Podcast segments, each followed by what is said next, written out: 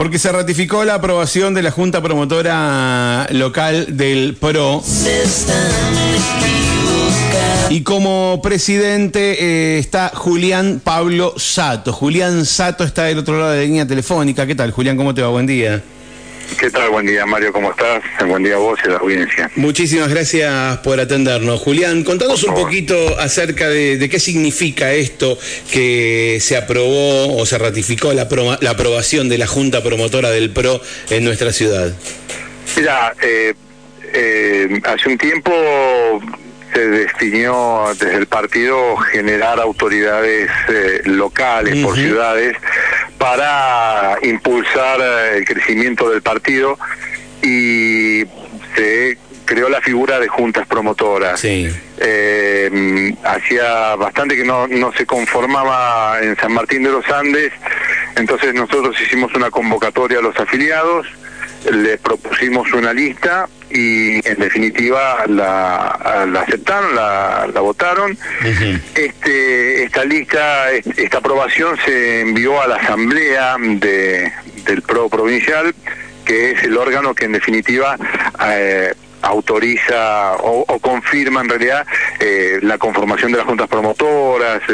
también eh, es quien designa quiénes son los candidatos y bueno eh, tardó un tiempito en, juntarse, pero en definitiva hace unas semanas eh, terminó aprobando, eh, aceptando esta lista como, como autoridad local en San Martín de los Andes del partido. bien, bueno, esta lista quedó conformada con vos como presidente y con Juan Carlos Querejeta como vicepresidente. Así es, así es. Está, bueno, también Norma Castilla como secretaria, Gerardo Lloró tesorero, Azucena Sepúlveda protesorera y como vocales están em, César Mesa, Eduardo Cieiro, Gabriela Caprarulo, em, Walter Gamarra y María Pía Descurra. Bien. Em, digamos, ¿qué trabajo hace esta Junta ahora? Bueno, es un poco...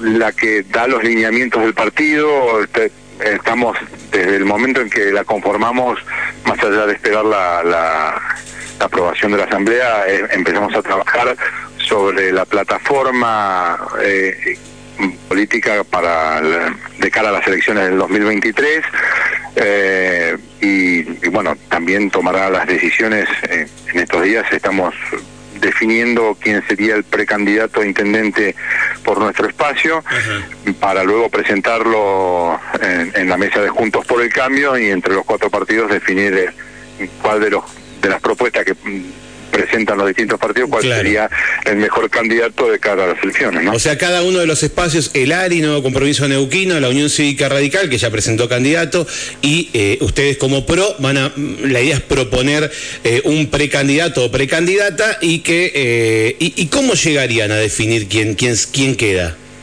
Mira, en principio, y de acuerdo a lo que venimos charlando creo que lo más sano va a ser por consenso. Eh, eh, hemos barajado distintas opciones, incluso eh, internas cerradas, internas abiertas, y, creo que en estos momentos, por, por la conformación de los partidos, preferimos tomar por consenso la decisión. evaluando puntilosamente quiénes son los precandidatos, que tengan obviamente las mejores condiciones, tanto para ganar, pero sobre todo para después administrar eh, el municipio de San Martín de los Andes, que es una tarea realmente importante. totalmente. Eh, recién decías, ustedes van a definir em, un, candidato o una candidata para presentar a, la mesa de Juntos por el Cambio. Eh, y, de qué manera lo definen? Sabemos que, que hay un candidato, hay una persona que se ha propuesto, Gómez Mangeri, se ha... lo hemos tenido en la radio y nos ha contado eh, como afiliado del PRO su intención de ser candidato. No sé si, eh, si hay algún otro que ya se ha propuesto y que, y, que tengan ustedes que tomar una decisión en ese sentido. Sí, sí, hay, hay dos personas más que, que, han manifestado querer ser. preferimos mantenerlo por, por pedido de ellos, no mencionarlo, pero justamente en estas semanas, sobre todo esta semana que viene, vamos a estar juntándonos con ellos eh, donde van a tener que presentar los equipos que dijeron tener, las propuestas y bueno, se, se terminará evaluando quién es el mejor de los tres para para representar el partido. O sea que van a tener tres, tres propuestas y se van a quedar con una. Sí, sí, sí. Ajá, bien. Y, y, te, vuelvo a preguntar como para entender, ¿Cómo definen, ¿Cómo definen ustedes, eh, eh, es, es, la junta promotora, son estas seis, siete, ocho personas las que definen el candidato? ¿O lo definen los afiliados en general? Es, eh, uno de los temas a, tratar es eh, evaluar la forma de que podamos contactarnos con, con los em, afiliados para que den también su opinión. Es una, un tema que estamos eh, buscando porque es un padrón chico, así que mm, probablemente se pueda, pueda llevar adelante una consulta. Bien, un padrón chico, dijiste. ¿Por qué crees que.? Mm, porque a, Juntos por el Cambio eh, le ha ido muy bien en, San Martín de los Andes en las últimas elecciones, eh, en todas las últimas elecciones, más allá de, haber logrado la intendencia, igualmente han tenido un caudal de votos muy interesante, pero dista mucho de la cantidad de afiliados que tiene. Eh, ¿Por qué crees que pasa eso? ¿No hay, no hay un compromiso con, con el espacio, con la propuesta y se analiza quién, quién es el candidato? O, tiene que ver con alguna otra cosa? Son, son varias las razones por las cuales no, no, no ha crecido el, padrón en, nuestro partido. Una de ellas es que faltó trabajo. Hay que, o sea, salir a, salir a salir a buscar eh, afiliados de, alguna manera. Exactamente. Eh, e, esa es una, pero también nosotros tenemos muy en claro que nuestro votante es una persona independiente, una persona emprendedora, eh, en líneas generales, ¿no? Y, que suele no querer estar eh, atado a, un, partido para después definir eh, quién va a ser su candidato. Entonces, también cuesta eso. Y hay otra de las razones es que la gente también está realmente cansada de la política y, y con razón. La democracia tiene una deuda muy grande con el pueblo que, que es solucionar sus problemas. Y entonces eh, también se resiste a, integrar espacios políticos, eh, pero básicamente también por esto de que es eh, una persona independiente con que trabaja, que, que, que tiene sus emprendimientos y que restarle tiempo a lo suyo para ingresar en una arena que muchos ven como fangosa, por decirlo de alguna manera, eh, hace que no, no, tome la decisión de participar. Pero yo creo que, con, con, la gente de bien que se sume podemos cambiar esta realidad y, es lo, a lo que apelamos. Bien, a nivel provincial, o sea, a nivel provincial ustedes tienen eh, el precandidato eh, que es Taylor, ¿no? Entiendo que va por el pro Taylor.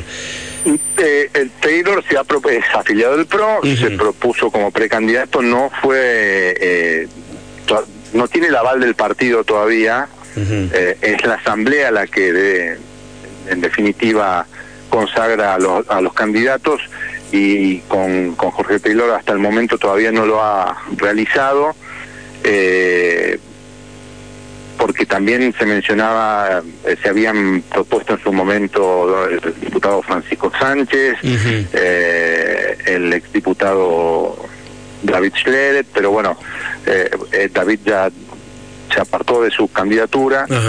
Y entonces el partido todavía no ha tomado una decisión eh, de, si presenta a Jorge Taylor o, a Francisco como, como precandidatos y está, bueno, en, en, ese trámite.